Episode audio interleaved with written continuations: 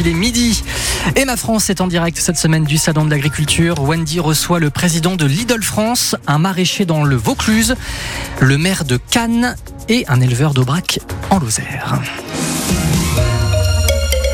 Et justement, Florent, ici, les agriculteurs ont encore quitté leur ferme dans le pays soi. Opération pour demander aux maires des communes de privilégier le local plutôt que le mondial. En clair, mettre en avant les fruits et légumes provençaux et de saison.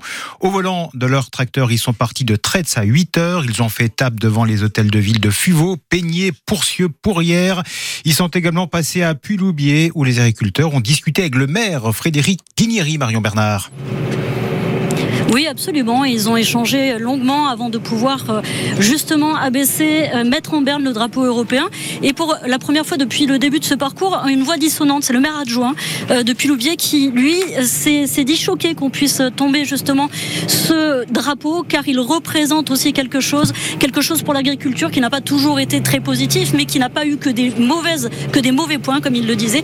Ici, les agriculteurs ont donc discuté longuement avec lui.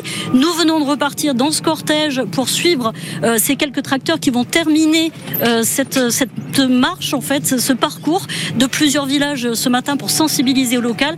La prochaine étape, c'est donc le village de Rousset où se trouve le marché, où vraisemblablement un autre dialogue va s'engager avec le maire de Rousset, mais également avec les habitants pour euh, justement leur expliquer plutôt choisir local plutôt que mondial. C'est un petit peu la devise de ce matin.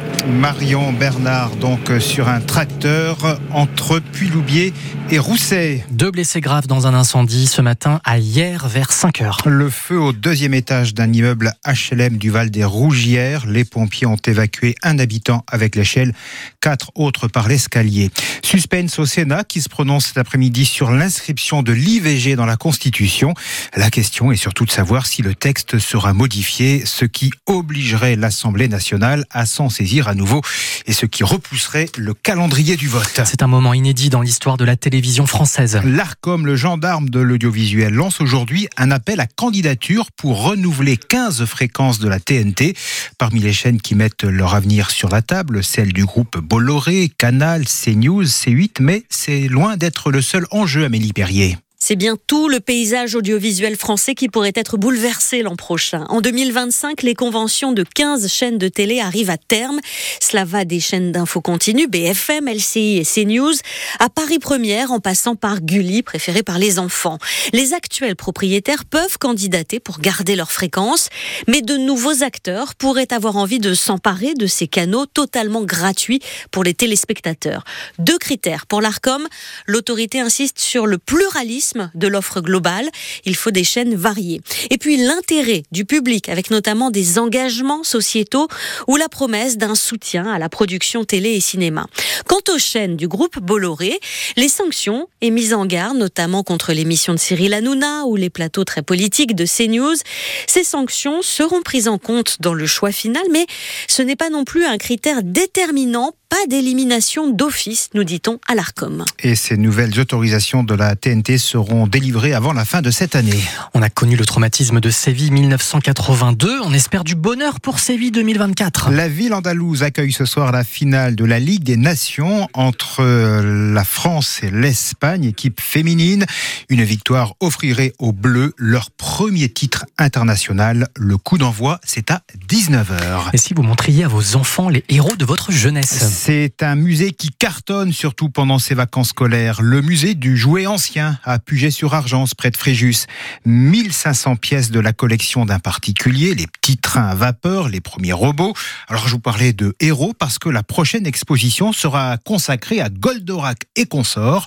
Le musée lance un appel à tous les collectionneurs prêts à confier pour quelques semaines leurs figurines et autres vaisseaux mythiques, Sophie Glotin.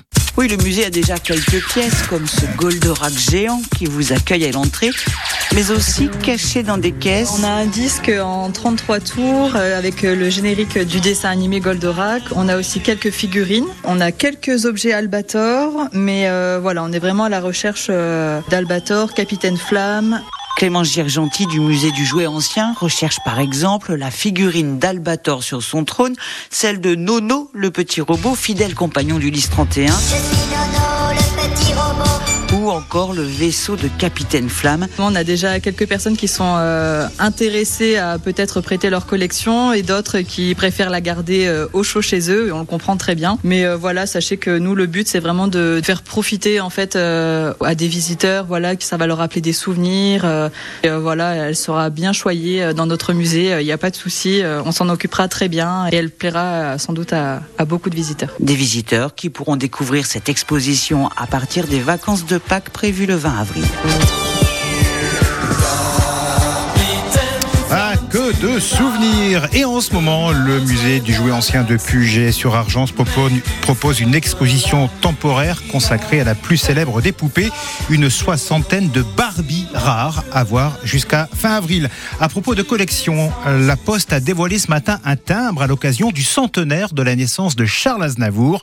Ce timbre coûtera 1,96€ en vente à partir du 3 juin. Euh, Vous pouvez voir ce timbre sur francebleu.fr et notre application ici. Cédric, votre chanson préférée d'Aznavour? Hmm, les comédiens Eh ben, il suffit de demander. Viens voir les comédiens, voir les musiciens, voir les magiciens. C'est trop fort fort. Bien. Quel bonheur. Et cette année, il y aura aussi un film consacré à, à la vie d'Aznavour, Monsieur Aznavour. Ça sortira au cinéma le 23 octobre. La météo, c'est du soleil qui pointe le